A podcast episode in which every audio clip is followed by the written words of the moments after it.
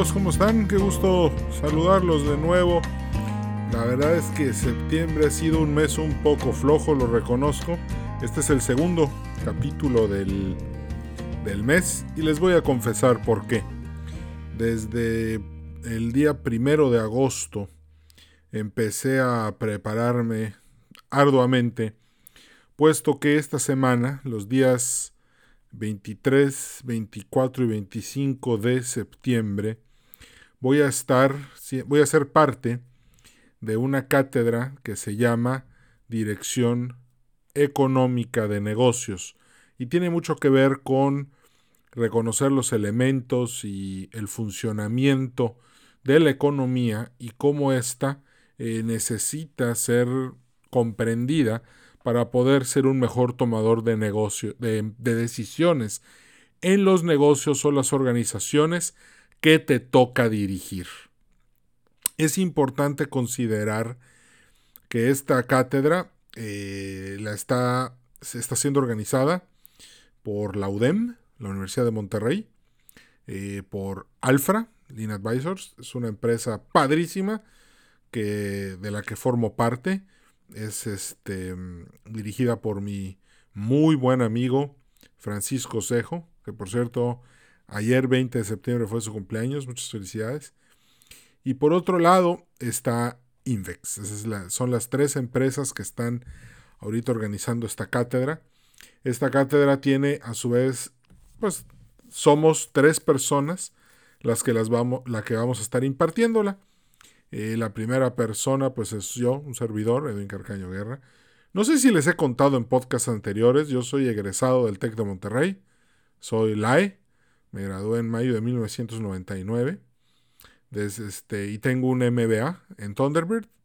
Este, Thunderbird se encuentra en, en ahorita ah, se encontraba en Glendale, Arizona antes, ahora está en Phoenix y es parte de la Universidad de Arizona. Hubo una, ahí una fusión. Eh, hace como dos o tres años. Eh, el siguiente, bueno, también acuérdense que soy egresado de el Mount Carmel Training Center de Haifa, en Israel. Son este, los tres eh, títulos de estudios que tengo. Por otro lado, José María Villalobos, un compañero, él, él fue CEO de BMW, también fue CFO de BMW él va a estar impartiendo la otra parte de la cátedra. Él va a hablar sobre temas muy, muy prácticos para toma de decisiones por toda la experiencia que tiene al frente de BMW aquí en América. Y la tercera persona que va a estar dando estos, eh, dando esta cátedra, pues es nada más y nada menos que el presidente Ernesto Cedillo Ponce de León, el cual eh, pues fue presidente de México entre los años 1994 y 2000. A él le tocó eh, que por primera vez el Congreso de la Unión en 1997 no fuera de mayoría priista y después en el 2000 le tocó entregarle la presidencia a Vicente Fox. Él es eh, un presidente muy liberal en materia económica, es un presidente que eh, no fue un rockstar, simplemente como buen liberal, este, él cree que los funcionarios públicos no deben de ser estrellas de rock and roll, simplemente ni, ni, líderes morales, ni, ni, personas alrededor de, de la cultura o que, o que hay una cultura de admiración alrededor de ellos.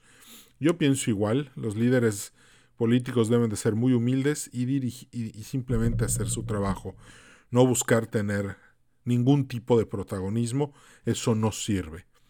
Entonces, eh, de hecho, pues creo que la historia, para los que conocemos historia, sabemos que cuando hay líderes políticos que concentran un culto alrededor de ellos, las cosas nunca han salido bien. Si hay alguna ocasión en la que haya salido bien, pues ya tienen mis datos, por favor contáctenme y díganme para que la estudie, pero la verdad es que casi siempre las cosas acaban mal. el presidente Cedillo por eso se condujo como se condujo. Eh, muy humilde, muy sencillo, ahorita es profesor en Yale. Eh, ya tuve el gusto de conocerlo, tuvimos una junta en la que estuvimos discutiendo los temas que vamos a dar en la en la cátedra cómo la íbamos a, incorporar y de qué manera íbamos a hacer que esto fuera de máxima ayuda y máximo eh, impacto para todos los que lo están tomando y de esa manera todos em, le saquen pues lo mejor, porque ahorita en esta pandemia, con esta economía que se está buscando cómo reactivar y que al mismo tiempo estamos buscando que los contagios no suban toda esta mezcla ahorita la que de, de, situaciones a las que nos estamos enfrentando, pues finalmente es una es toma de decisiones. Yo durante muchos años, muchos, desde que soy conferencista, empecé a ser conferencista en el año 2004, eh, oficialmente, y siempre cuando me dan la oportunidad, yo siempre he dicho, a los niños hay que enseñarlos a jugar ajedrez. Es el mejor regalo que puedes darle. ¿Por qué? A tu niño. Porque lo vas a enseñar a ser un tomador de decisiones. Uno de los problemas que tenemos, y ese problema es grave, es el siguiente. A veces no postergamos la toma de decisiones o le delegamos la toma de decisiones a otras personas. Permitimos que otros sean los que tomen las decisiones por nosotros. Y eso está mal. Tenemos que ser los artífices de nuestro destino. Ningún político, ningún artista, ningún rock and rollero, ningún nada va a tomar las decisiones que tú tienes que tomar y que son las mejores para tu vida. Acuérdate que la voluntad existe para utilizarse en la creación de buenos hábitos. Tú no puedes seleccionar qué te va a pasar y qué no te va a pasar en esta vida. No puedes. Pero lo que sí puedes hacer es escoger los hábitos, los mejores hábitos posibles, para vivir esta vida y llevártela de tal manera que puedas generar algo bueno al final de ella. La felicidad no se encuentra ni en el consumismo, ni en el egoísmo, ni en la soberbia. Esas son las falsas felicidades. Ir en búsqueda de esas de, de conceptos tan vacíos. ¿Qué pasa? ¿Cuántos artistas han dicho que cuando llegaron a donde soñaron que había a, a donde soñaron con llegar toda su vida, resultó que no había nada y sufren una gran transformación a partir de eso ¿Por qué? Porque descubrieron que estaban buscando en el lugar equivocado.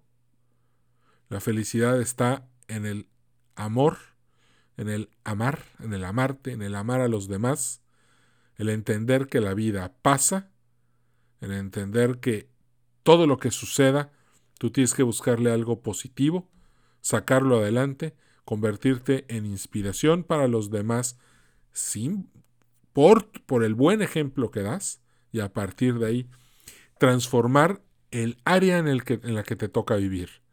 No estás llamado a ser un mesías y, cambiar a todo el mundo, como dice uno de los mejores discursos que hay en Internet. Empieza por tender tu cama todas las mañanas y ahórrale trabajo pues, pues a otras personas y de esa manera vas a empezar a descubrir que ahí está la verdadera felicidad y no en las cosas vacías de la vida. Volviendo al ajedrez. Por eso es importante que le enseñes ajedrez a tu hijo. Porque cuando tu niño empiece a tomar, empieza a jugar, todos, todas las movidas que va a hacer van a tener que pasar por una serie de análisis, por una serie de solución de problemas. Eh, y al final, cuando lo logre, ¿qué va a pasar? Va a tomar una decisión, va a ser una jugada.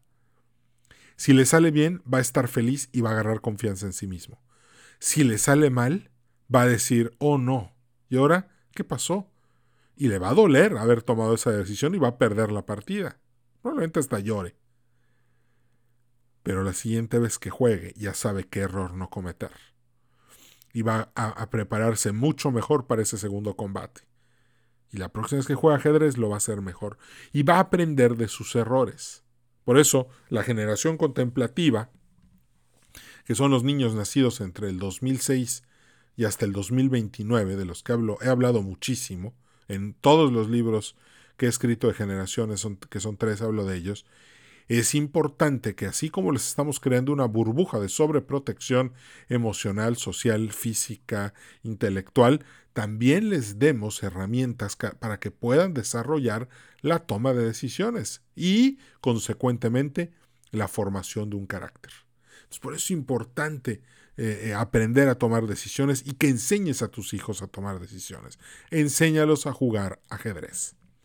Bueno, entonces ahorita, ¿de qué se trata ser un empresario? ¿De qué se trata ser un tomador de decisiones? ¿Es fácil? No. Mucha gente cree que el puesto de CEO es el más fácil de todos, das órdenes, todo el mundo te obedece, pero en realidad es muy difícil. Si ya vieron la serie de Roma, la que salió hace como 10 años, pues hay una parte muy que me muy que me llamó mucho la atención que es cuando precisamente está eh, la guerra civil entre Julio César y Pompeyo.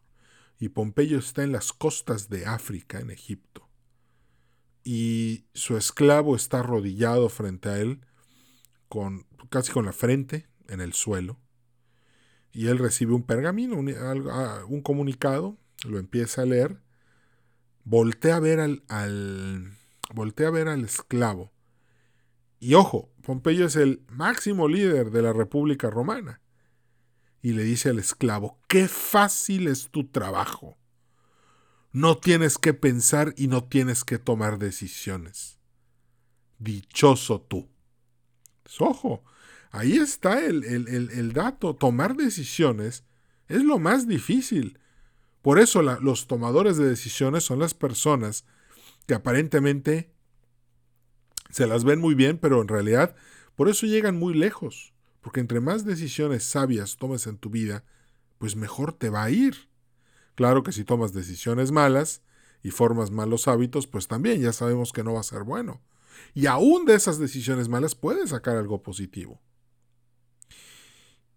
Entonces, eh, los tiempos de hoy se tratan de tomar decisiones. Qué duro, porque para muchos, esta pandemia ha sido una oportunidad para reencontrarse con su familia. Home office, trabajo desde casa, estoy feliz y ahora veo a mis hijos todos los días.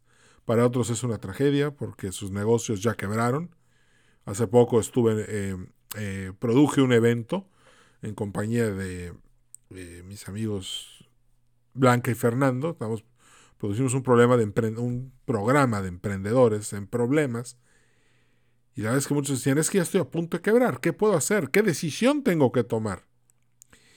Si no tienes la capacidad, una respuesta muy acertada que dio uno de los panelistas fue, a veces no hay una decisión que te salve. Y efectivamente el, el barco se va a hundir. Ya lo viviste, ya tienes la experiencia. Cuando vuelvas a empezar, vas a considerar que Ahora tienes que pensar de una manera diferente y vas a estructurar lo que estás haciendo de una manera que no va a ser la misma para que, para que puedas llegar al éxito. Pero ojo, morirse en el intento también es parte de tomar una decisión y decir, ¿saben qué? El momento no es ahora y cerrar. Ahora hace poco me enteré por el periódico que hubo una en Monterrey, hubo una manifestación de meseros. O sea, eh, los meseros de Monterrey salieron a protestar porque no estaban ganando nada. Yo dije, aguas, cuidado, no quieran casarse demasiado con un modelo de restaurantes y meseros, porque hoy conozco restauranteros que ya no tienen meseros ya no tienen comedores. Todo lo hacen online. Lo que tienen son motociclistas. Pues cuidado con eso, porque es interesante la, que esta pandemia está transformándolo todo. ¿Y no vamos a volver a una realidad como la anterior? Claro que no. La realidad anterior era disfuncional totalmente. Tenemos que readaptarnos y, y, ser más conscientes del cuidado del medio ambiente, de la cantidad de combustible que quemábamos. No, no, no, no puede seguir así. Entonces, tomar decisiones difícil, sí, importante, sí. Pero volviendo un poco al tema de la, de la cátedra, El, el primero de agosto dejé de... Siempre leo libros y revistas. Hice a un lado todo, absolutamente todo para ponerme a estudiar únicamente política económica internacional. Y la verdad es que eh, han, sido, han sido un mes y 20 días hasta ahorita súper interesantes en los que he estado viendo cosas que la verdad ignoraba. Y, la verdad los invito al, al, al, a la cátedra, ojalá se puedan inscribir si están oyendo este podcast antes de que se presente. Si ya pasó, pues no importa, eh, ahí vemos cómo la volvemos a dar para que todos la puedan escuchar, la verdad es que sí vale la pena. Pero fíjense, de lo, fíjense, hoy el, lo que voy a presentar es, hice una matrix y eso se los voy a compartir a todos. La matrix que hice tiene que ver primero con las propuestas que hay en el mundo para generar este mundo ideal en el que todos somos felices, estamos contentos y vivimos bien. Y aquí me viene la atención, me, llama la atención un tema que, del que leí mientras leía los problemas económicos que hay en la India ahorita. Y hubo un dato que me dejó aterrorizado. 250 mil personas, cuarto de millón de personas que se dedican a labores agrícolas en la India se suicidaron.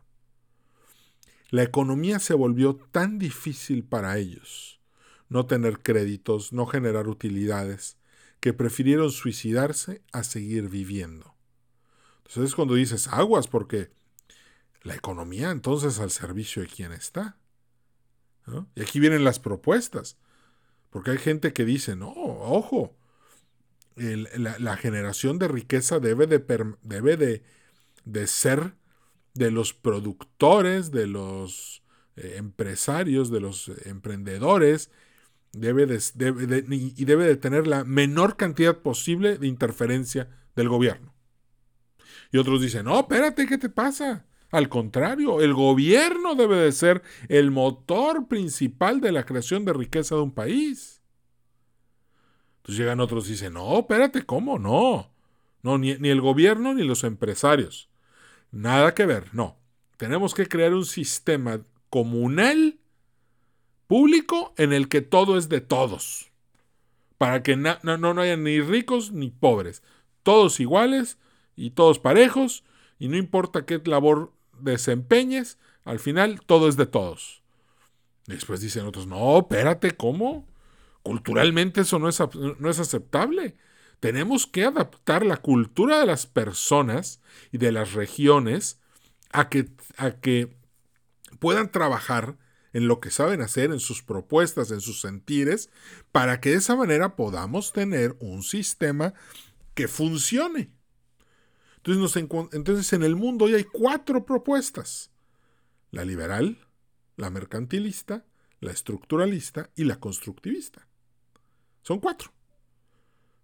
Ahora, también hay elementos, esas son las propuestas, pero también hay elementos. El elemento número uno es la producción mundial de bienes y servicios. Ese es el, primer elemento. ¿Por qué? Porque todo mundo necesita bienes y todo mundo necesita servicios. Entonces, tenemos que crear un balance económico entre la oferta y la demanda. Entonces de haber, debe de haber tanta oferta como haya demanda. Claro, nunca es suficiente, ¿verdad? Todo el mundo sabemos eso.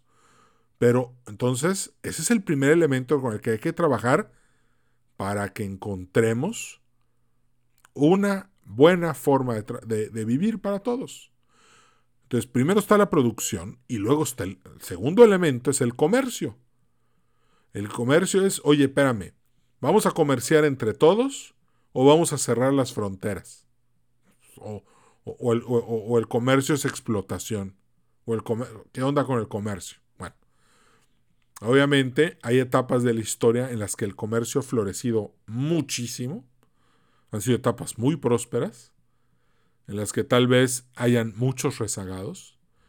Eh, y hay, otras en las que el comercio se limita, se generan barreras arancelarias, protecciones, industrias estratégicas del Estado y pasan otras cosas. Aquí les presumo, eh, eh, el embajador Alejo, Francisco Javier Alejo López, que es una persona a la que respeto muchísimo, que por cierto escribió el prólogo del libro de las generaciones mexicanas que publiqué el 28 de noviembre del 2014 en, una, en un evento de infraestructura organizado por mi amigo Paulino Rodríguez. Entonces, en ese evento presenté el libro y él, él fue, él, tuvo muchos cargos públicos muy interesantes y en esos cargos eh, le tocó manejar el complejo industrial Sagún, que era pues una industria estratégica del gobierno mexicano en las épocas del nacionalismo. Y él me ha contado muchas historias de esos tiempos este, incluso cómo los chinos llegaron a copiarlo y hoy es un modelo muy, muy em, aceptado en China para generar desarrollo patrocinado por el Estado. Bueno, el tercer elemento, las finanzas del mundo, finanzas globales y el sistema monetario. Que si el oro, que si la plata, que si los respaldos, que si la libre flotación, los bancos centrales, que si cada quien imprime dinero, que si el otro no imprime dinero, y que unos sí pueden y otros no pueden, y que si eso causa inflación. Bueno, ese es otro tema de los muy importante para poder entender cómo funciona esto. Porque, por ejemplo, es muy fácil decir, oye, pues vamos a empezar a apoyar a los campesinos mexicanos, vamos a cerrar las importaciones y ahora todo va a ser nacional. Y, suena muy padre, la verdad. Nada más que hay algo que la gente no está considerando. ¿Qué tanto se va a encarecer? La alimentación. ¿Y qué tanto eso va a afectar los presupuestos familiares? ¿Ah? Y que al aumentar, pues va a desplazar el consumo de otros bienes. Y consecuentemente, eso puede crear una crisis. Y eso es lo importante de conocer a los jugadores, a los elementos, todo. Bueno, vamos a continuar. Hay otro elemento más, el cuarto, que es el sistema estructural de seguridad. Terrorismo, inmigración, este, naciones que, que, que patrocinan o albergan terroristas, dictadores, violadores de derechos humanos, como Nicolás Maduro, como eh, Ortega en Nicaragua, y este, como Chávez, como Evo Morales, como Assad en Siria. Bueno, son, son eh, tiranos que de verdad oprimen y aplastan a sus ciudadanos, como Fidel Castro, por ejemplo, o el Che Guevara, tremendos asesinos, a los que no les importaba para nada el sistema de derechos humanos. Simplemente la vida era totalmente desechable. Entonces, bueno, hay un sistema de seguridad que es importante considerar para poder funcionar bien. Quinto elemento, muy interesante, la información y la tecnología. Oye, es que los países ricos, pues como gastan mucho en investigación y desarrollo, generan medicinas para curar grandes enfermedades y los pobres pues todos se mueren porque no tienen para pagar esas medicinas. ¿Cómo le hacemos? Y hay gente que va a decir, no, ¿cuál? Que los derechos de autor, no, derechos de la humanidad primero. Medicinas para todos por igual. Y hay otros que van a decir, ah, pues entonces me voy a buscar otro trabajo porque pues no me está conviniendo investigar, porque pues las patentes no se respetan. No, y después e, eso no es todo. Vean lo que pasó hoy en TikTok. Oracle y Walmart lo andan adquiriendo. ¿Y cuál era el debate? El debate era muy sencillo. Los servidores tienen que estar en Estados Unidos, nada de que me vas a estar manejando la información y la campaña y todo. De, no, espérate, ¿cuál?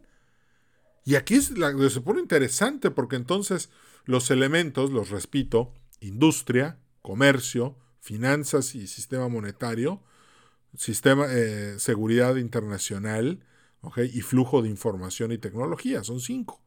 Pero estos cinco también se entrelazan y las decisiones se vuelven mucho más complicadas. Porque cada vez que tú decidas que vas a favorecer a un sector de la economía y a un jugador, todo va a cambiar. ¿Y con qué propuesta? Y aquí viene otro tema interesante. ¿Quiénes son los jugadores hoy?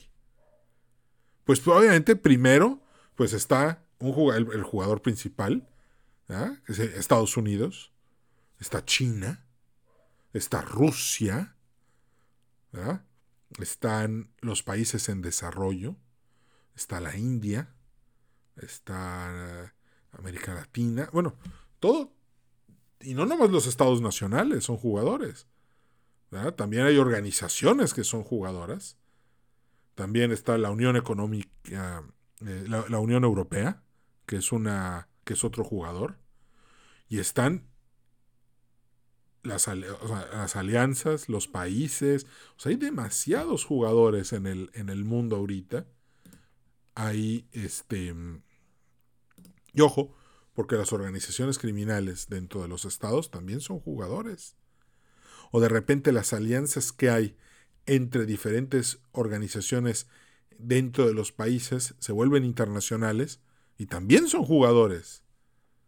Entonces, ¿y cada jugador qué es lo que va a tratar de hacer?